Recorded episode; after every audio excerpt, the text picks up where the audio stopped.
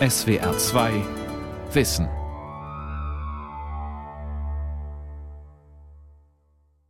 Mit dem Thema Die entzauberte Moderne, wo bleibt das Heilige? am Mikrofon Ralf Kaspari. Entzauberung ist ein Schlüsselbegriff für das Selbstverständnis der Moderne. Gemeint ist ein stetiges Zurückdrängen des Religiösen zugunsten der Dominanz des rationalen naturwissenschaftlichen Weltbilds. Der Religionssoziologe Hans Joas von der Humboldt-Universität zu Berlin thematisiert in seinem neuen Buch diese angebliche Entzauberung und fragt immer wieder, ob man Religion gegen Vernunft, gegen Ratio einfach ausspielen kann. Sein Buch heißt Die Macht des Heiligen, erschienen bei Surkamp, und ich habe mit Joas gesprochen über das Heilige in der modernen Gesellschaft. Meine erste Frage war, warum er gerade jetzt ein Buch über das Heilige geschrieben hat, ob es ihm um eine Renaissance religiöser Einstellungen geht. Also da müssten wir jetzt natürlich über den spezifischen Sinn sprechen, in dem ich den Begriff des Heiligen verwende. Ja, genau. Und weil ich das nicht erfunden habe, dass man so über das Heilige redet, aber das Heilige, wie ich es verwende, ist nicht einfach Bestandteil von Religion, sondern das Interesse gilt ja gerade dem auch, wie Menschen zum Beispiel, die nicht religiös sind und wie soziale Bewegungen die sogar vielleicht militant antireligiös sind, sagen wir mal die kommunistische Arbeiterbewegung, selber Formen von Sakralität produziert haben, einen Kult der roten Fahne, bestimmte, also was weiß ich, die Einbalsamierung Lenins oder Maos und so weiter. Ja, es geht mir beim Begriff des Heiligen ja um ein menschliches Phänomen, das weiter ist als die Religion. Und wie würden Sie das beschreiben, das menschliche Phänomen? Ja, da muss man etwas weiter ausholen und vielleicht als erstes sagen, mein ganzer Zugang zu diesen Themen, nicht nur in diesem Buch, schon ja schon in einigen Büchern vorher, läuft über ein bestimmtes Verständnis menschlicher Erfahrung. Also ich fange nicht an bei Religion oder bei einer Definition von Religion und dann bei diesen endlosen und sterilen Debatten, ob jetzt eine bestimmte Sache auch noch Religion sei oder nicht mehr oder schon wieder oder so etwas, ja? Yeah. sondern bei einer bestimmten Charakterisierung menschlicher Erfahrungen. Und vielleicht ist der einfachste erste Schritt dabei zu unterscheiden, das ist jetzt die Terminologie sogar von Max Weber, zwischen alltäglichen Erfahrungen und außeralltäglichen Erfahrungen. Also alltägliche Erfahrungen, auf dem Weg ins Studio gehe ich eine Treppe hoch oder fahre mit einem Aufzug und so weiter. Das ist alles Teil meines Alltags. Das vergesse ich gewissermaßen sofort wieder, wenn ich es getan habe. Es ist die Fülle von routinierten Aktivitäten, die jeder von uns jeden Tag betreibt. Aus diesen alltäglichen Erfahrungen aber ragen zwischendurch andere Erfahrungen heraus, die man nicht gleich wieder vergisst, die vielleicht eine Lebens prägende Rolle spielen. Ein Augenblick der Begegnung mit jemand, meinetwegen, der später ihr Ehepartner wird. Ja? Mhm. Oder auch der schreckliche Verlust von jemand, also jemand, der ihnen, den sie geliebt haben oder so stirbt plötzlich beispielsweise. Also eine Fülle von schönen und eine Fülle von schrecklichen Erfahrungen. Diese außeralltäglichen Erfahrungen kennzeichne ich jetzt oder benenne ich mit einem bestimmten Begriff, der der Kennzeichnung dient, als Erfahrungen der Selbsttranszendenz. Das soll heißen Erfahrungen, in denen Menschen über die Grenzen ihres Selbst hinausgerissen werden. Also wir laufen mit einem bestimmten Selbstverständnis herum. Das sitzt auch nicht nur in unserem Kopf, sondern das sitzt sozusagen in unserem Bauch auch, ja, wer wir sind, wie wir uns auffassen, wie wir uns geben. Und das gerät zwischendurch in schöner oder in schrecklicher oder in irgendwie ambivalent gemischter Weise in eine Krise. Zum Beispiel bei den beiden Sachen, die ich gerade genannt habe, wenn wir uns verlieben oder wenn wir einen schrecklichen menschlichen Verlust erleiden. Wenn wir solche Erfahrungen machen, sind wir völlig sicher, daher kommt diese hohe Gewissheit im Bereich der Religion, sind wir völlig sicher, dass uns etwas ganz Wichtiges passiert ist, dass wir mit Kräften in Berührung gekommen sind, die stärker sind als wir. Und diese Kräfte müssen wir nun, wenn wir darüber nachdenken, wenn die eigentliche Erfahrung vorbei ist und wir versuchen, das jetzt in die Deutungsschemata unseres Alltagslebens einzuholen, müssen wir diese irgendwie interpretieren.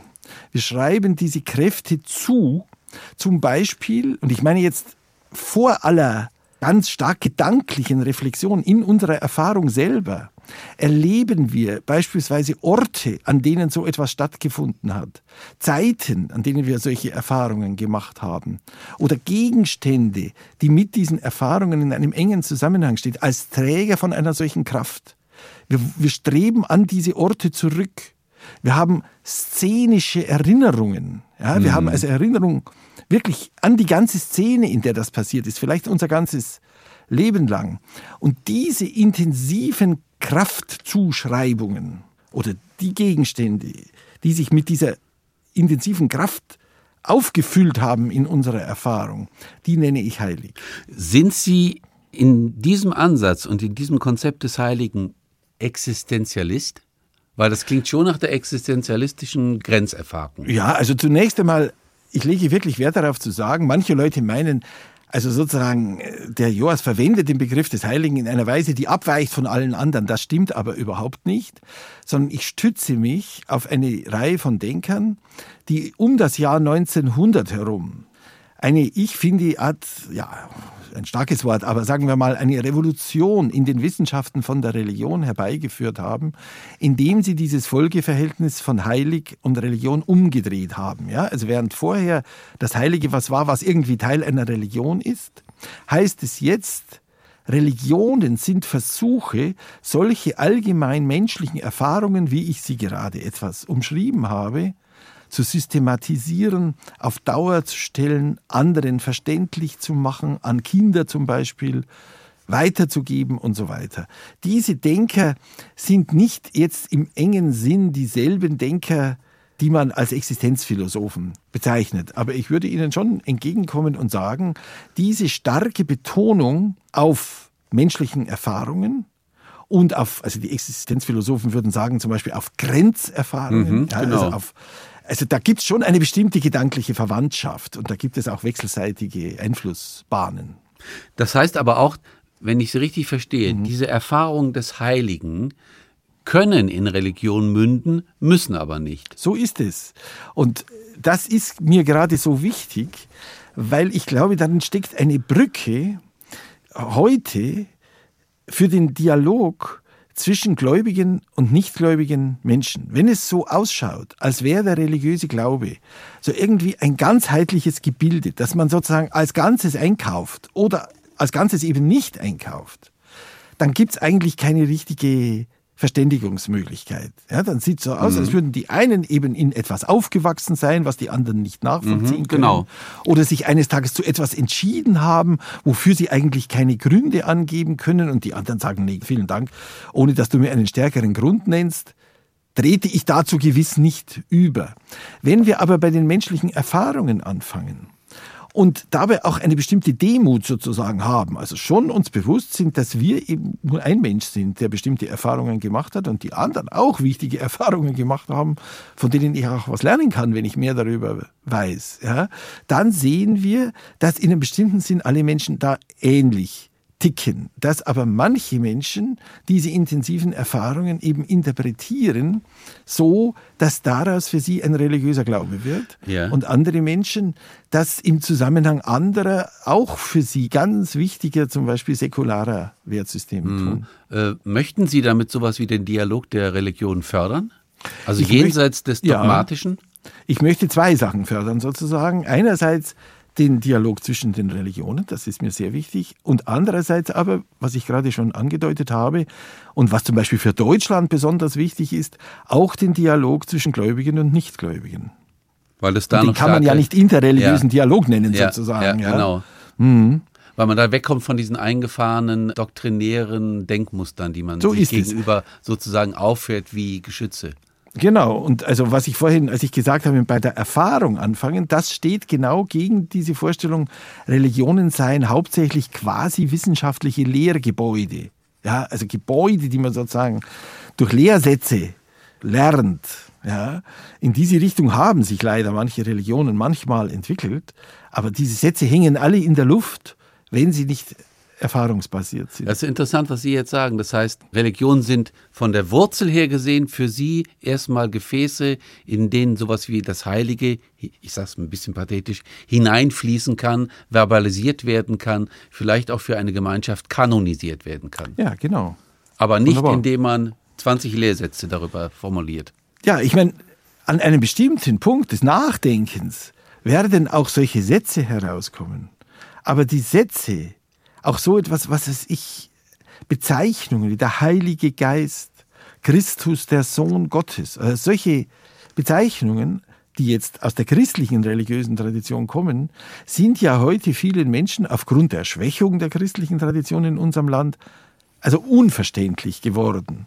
Und die werden nicht dadurch verständlich, dass man sie gewissermaßen nur wiederholt oder den anderen über den Kopf schlägt, ja, sondern mhm. man muss anfangen, einerseits gewissermaßen psychologisch, ja, durch diese Anknüpfung an heute zu machende Erfahrungen, zu erklären, was solche Sätze denn eigentlich bedeuten können und andererseits historisch, ja, indem man darauf eben zurückgeht, was waren die intensiven Erfahrungen, die manche Menschen dazu gebracht haben, Hab und Gut im Stich zu lassen und einem Rabbi nachzulaufen oder so etwas. Bieten denn manche Religionen die Gefahr, dass sie dieses Heilige sowas von zukleistern mit Dogmen und Glaubenssätzen, dass es nicht mehr erkennbar wird?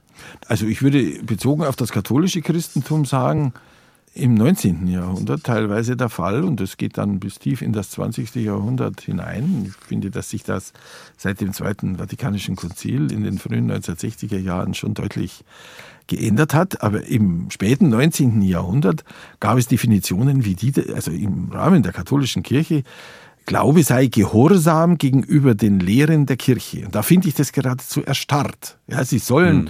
eine Lehre glauben, obwohl sie ihnen nicht einleuchtet, aus dem Motiv heraus der Institution gegenüber gehorsam zu sein. Also, und damit kann man natürlich in einer Zeit, in der Gehorsam, also wie heute, ohnehin kein hoher Wert ist, keinen Blumentopf gewinnen. Ist das Heilige, Herr Joas, für Sie auch so etwas wie eine anthropologische Grundkonstante?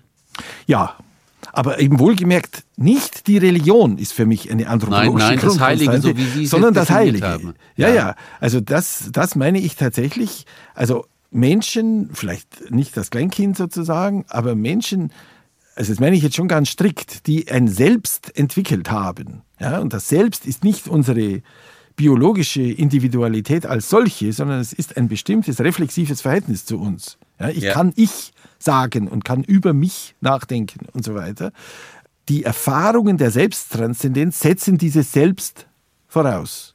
Aber da alle Menschen nach einer bestimmten Phase frühester Kindheit ein solches Selbst entwickeln, haben auch alle Menschen solche Erfahrungen der Selbsttranszendenz. Und ich darf sagen, ich mache auch in den unzähligen Gesprächen, Vorträgen und so weiter, die ich auf dem Gebiet halte, die Erfahrung, dass alle Leute wissen, wovon die Rede ist, wenn ich konkrete Beispiele wie das Verlieben oder eine Verschmelzungserfahrung mit Natur also eine Begeisterung über das Schwimmen im Meer oder das Stehen auf einem Berggipfel oder so etwas sage. Das ist nicht so, dass Leute sagen, worüber reden Sie da? Ich habe keine Ahnung, wovon Sie da reden. Ja? Nee, Alle Menschen das, ja. kennen das. Ja, ja, mir ist das auch völlig klar. Vor allen Dingen, was Sie eben dazu gesagt haben, es gehören ja gewisse Eigenschaften zum Heiligen. Ein Ort wird geheiligt, also bleiben ja. wir bei dem Liebespaar, wo es sich vielleicht verliebt hat, ein Ort der Magie. Dinge bleiben übrig, also zum Beispiel eine, ein, ein Bild, was man geschenkt hat oder ein genau. Buch. Das wird plötzlich bekommt diesen heiligen Charakter. Genau. Wir haben den Ort, wir haben Dinge, die heilig werden können, natürlich Zeiten. auch die Person, Zeiten. Ja, und dann natürlich, das kann man bis ins Abstrakte hinein fortsetzen, bestimmte Vorstellungsgehalte. Ja, also was weiß ich, in Deutschland ist die Erinnerung an den Holocaust heute so etwas, was man schon sagen kann, ist heilig. Ja, also, mhm. aber eben heilig in diesem Sinne von etwas, was das absolut Böse ist und nicht das absolut Gute. Ja. Und deshalb ist die Entweihung eines Holocaust-Mahnmals oder einer KZ-Gedenkstätte oder so etwas, etwas, was also zu Recht große Empörung auslöst. Und das ist auch Empörung eben und nicht nur Kritik oder so etwas. Also das heißt, es ist eine zutiefst emotionale Angelegenheit. Was meinen Sie, kann man das sagen, welche soziale Funktion das Heilige hat? Also ja, wir, könnten ja, wir könnten ja sagen, es schweißt uns ja. irgendwie zusammen in, in diesen Grenzerfahrungen. Klar, aber ich bin kein Freund des Begriffes Funktion. Ja, also das klingt, ja. nein, das, ja, ich weiß schon, was Sie meinen. Ja, weil das klingt immer so, als gäbe es entweder jemand oder es gäbe irgendwelche Mechanismen, die dazu führen, dass etwas da ist. Ja, und ich rede lieber zum Beispiel von Wirkungen. Und Sie haben natürlich recht, wenn Menschen den Glauben an ein bestimmtes heiliges Miteinander teilen, dann hält diese Menschen das auch zusammen. Aber das kann man nicht einfach umdrehen und sagen, Menschen halten nur dann zusammen, wenn sie von einem gemeinsam geglaubten Heiligen ausgehen. Das glaube ich nicht. Es gibt viel mehr Formen des Zusammenhalts als den über das Heilige. Aber hat es trotzdem irgendwie eine, eine soziale Sonderrolle? Also, Sie haben vorhin ja darauf angespielt, dass ich das Buch Die Macht des Heiligen ja. Genannt habe. Deshalb frage ich auch nochmal. Genau, genau, ist das ein Punkt, wo, wo ich darauf zurückkommen sollte. Ich meine, dass einerseits, sagen wir mal bezogen auf die Individuen, dass das, was uns jeweils das Heilige ist, eine der tiefsten Motivationsquellen ist, die wir haben. Ja, also es erscheint uns etwas als ganz offensichtlich und unbedingt gut oder als ganz offensichtlich und unbedingt böse. Und wir werden davon angetrieben, etwas zu tun, was dieses Gute verwirklicht oder dieses Böse an der Verwirklichung hindert. Jetzt auf der sozialen oder kollektiven Ebene ist es so, dass ja also keine Machtstruktur auf Dauer stabil sein kann, wenn sie nicht in irgendeiner Weise gerechtfertigt wird. Ja, also mhm. der Fachbegriff ist Legitimation. Mhm. Ja, es muss ja für irgendwie, also die Bundeskanzlerin hat ja nicht einfach Macht aus sich selber heraus, sondern weil die deutsche Bevölkerung in Wahlen zu einem bestimmten politischen Ergebnis geführt hat und so weiter und so weiter. Sodass derjenige, der Macht in Händen hat, die in der Wahrnehmung der meisten zu Recht, in gerechtfertigter Weise in Händen hat. So, wenn sich nun etwas an den Grundlagen für diese Legitimation ändert, weil es Verschiebungen im Glauben an Heiligkeiten gibt, dann hat das sofort Machtkonsequenzen. Dann steht einer bloß noch mit der Macht da, aber diese Macht erscheint nicht mehr als legitime Macht. Er kann sie trotzdem zu verteidigen versuchen, natürlich gewissermaßen, zum Beispiel durch Waffenbesitz. Ja? Ja. Aber dann geht eine vorher legitime Ordnung in eine Tyrannei über. Und insofern bin ich überhaupt nicht jemand, der jetzt naiverweise behaupten würde, es gebe nur die Macht des Heiligen und keine andere. Natürlich gibt es Machtquellen wie Waffenbesitz oder Besitz an Produktionsmitteln und so weiter und so weiter, ja, die haben mit Heiligkeit erst einmal nichts zu tun.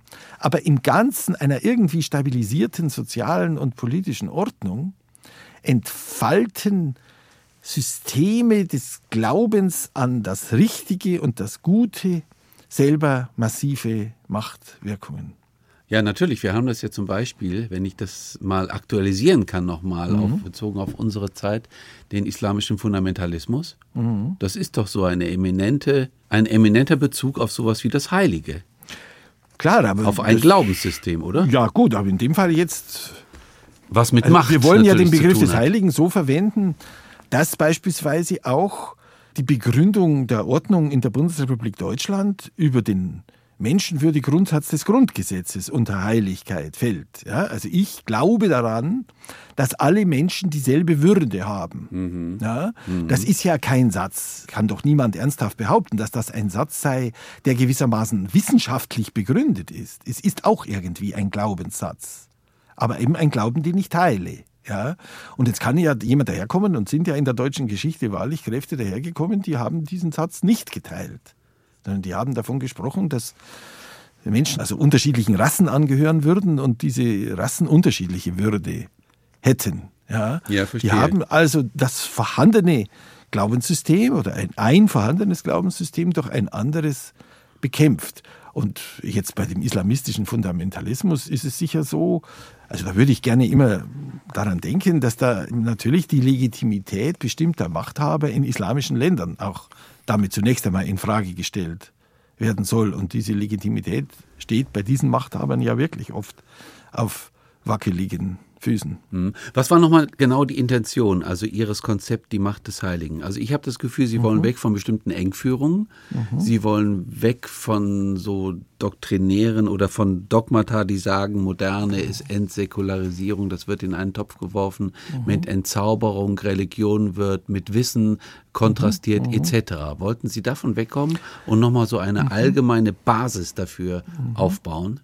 Also das Buch muss ich schon auch sagen, ist ein sehr ehrgeiziges und auch irgendwie nicht so ganz einfaches Buch. Das stimmt, ja. Ja, also das muss man, das muss man einfach sagen. Ja, es tut mir leid, aber Nein, sozusagen die, die, der Gegenstand ist jetzt ist auch so. Der Gegenstand ist nicht so ganz einfach. Ja, ja, genau. Also es gehen dem ja gewissermaßen unter meinen Büchern unmittelbar zwei voraus. Eines, in dem ich eben wirklich mich das heißt Glaube als Option, wirklich mich mit der Säkularisierungsthese kritisch auseinandersetze, also mit der Behauptung, Modernisierung führe notwendig zur Schwächung von Religion.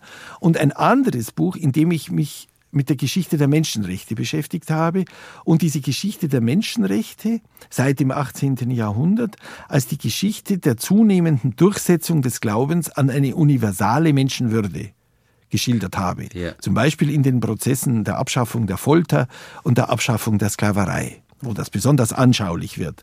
Und auf dem Hintergrund dieser beiden Bücher habe ich beschlossen, die langfristige Vorgeschichte sowohl der europäischen Säkularisierung wie dieser erfreulichen Geschichte einer zunehmenden Durchsetzung der Menschenrechte in Europa und Nordamerika, die Vorgeschichte mhm. ins Auge zu fassen. Der große Konkurrent gewissermaßen, wenn man sich mit dieser Vorgeschichte beschäftigt, ist Max Weber und seine Behauptung von der Entzauberung.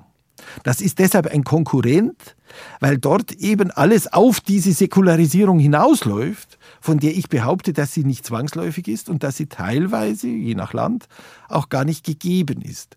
Und deshalb ist dieses nun ein Buch über die Religionsgeschichte seit der Zeit der alttestamentlichen Propheten. Und unter dieser Fragestellung, welche religiösen Impulse gibt es da jeweils und wie verhalten die sich zu politischer Macht.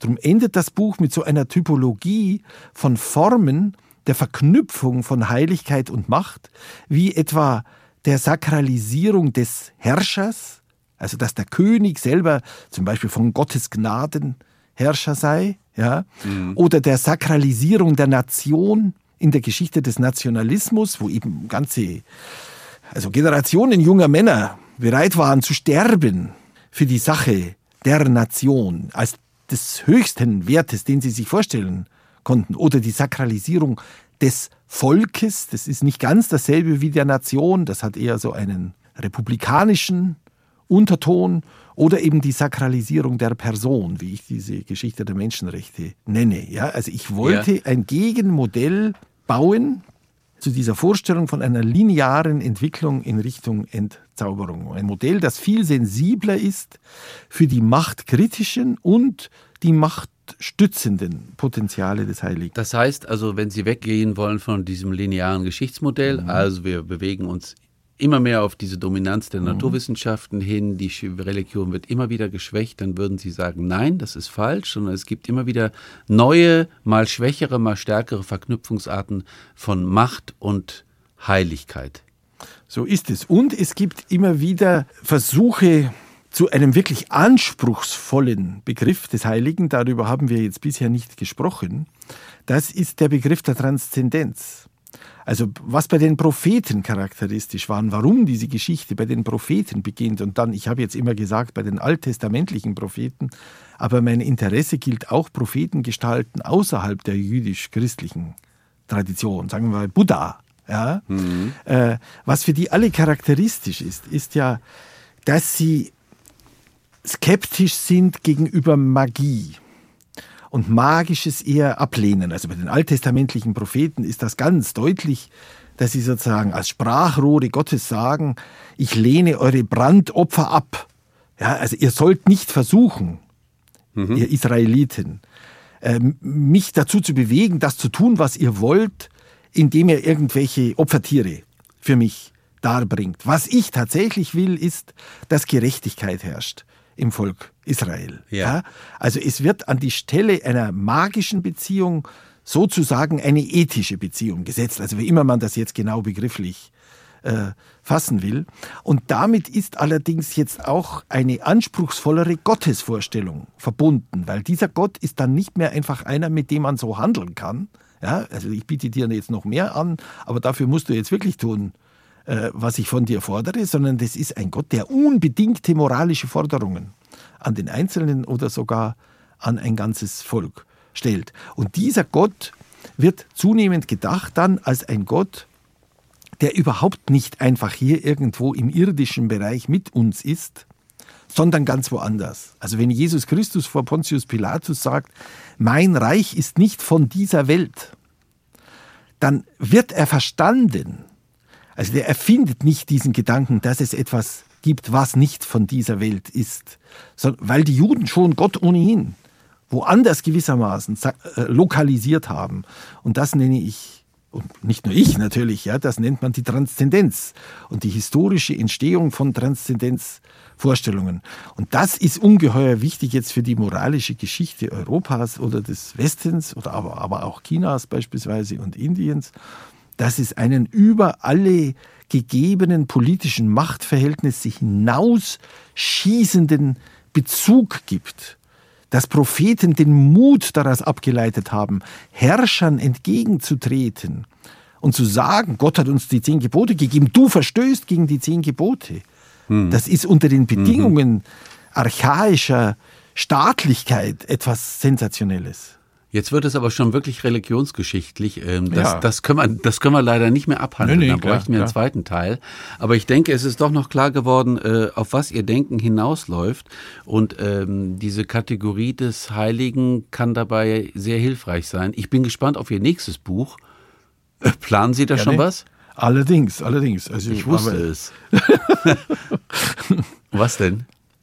Ja, also das nächste, was ich jetzt zunächst einmal als eine Vortragsreihe vortragen werde und wie genau das Buch dann ausschaut, weiß ich noch nicht, heißt Religion und Imperium und äh, beschäftigt sich zunächst einmal nur mit dem 20. Jahrhundert, also in Form dieser Vorträge, mit den komplizierten Wechselwirkungen, die jetzt zwischen Macht und Religion bei drei großen Gestalten des 20. Jahrhunderts. Und Sie werden jetzt vielleicht überrascht sein, wenn ich die nenne, aber und ich weiß nicht, wie viel Zeit Sie mir geben, Zwei Minuten äh, zu erläutern, noch. ja, warum es diese sind. Zwei Martin, Minuten. Ja, Martin Luther King, Mahatma Gandhi und Mao. Mhm. Ja, Martin Luther King, weil er mit den Folgen der Sklaverei in Gestalt der Rassendiskriminierung und Rassensegregation in den amerikanischen Südstaaten, die sich auch selber oft christlich gerechtfertigt hat, konfrontiert war und eine christlich inspirierte Gegenbewegung zur Beendigung der Rassendiskriminierung und der Segregation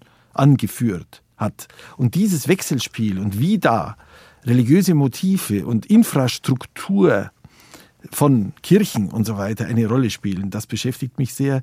Gandhi wegen seines Versuchs, das universalistische Potenzial indischer religiöser Traditionen gegen das britische Kolonialreich zu mobilisieren und Mao, weil unter Mao der wahrscheinlich größte Versuch jemals in der Weltgeschichte, alle Religion vom Boden eines Landes und einer ganzen Zivilisation zu tilgen, stattgefunden hat in der Kulturrevolution. Und der Hintergrund dafür ist natürlich, dass für die Schwäche Chinas die chinesischen religiösen Traditionen verantwortlich gemacht wurden und alle anderen religiösen Traditionen ebenfalls als gefährlich empfunden wurden oder dargestellt wurden, äh, was die Wiedergewinnung einer Stärke Chinas betrifft. Und diese drei Konstellationen möchte ich mit den Begriffen, die ich in diesem Buch äh, entwickelt habe, aufschlüsseln. Ich bin gespannt. Ich wünsche viel Erfolg bei der Arbeit. Vielen Dank für Ihr Interesse. Danke mich ganz herzlich für das Gespräch, Herr Joas. Danke, Herr Kaspari.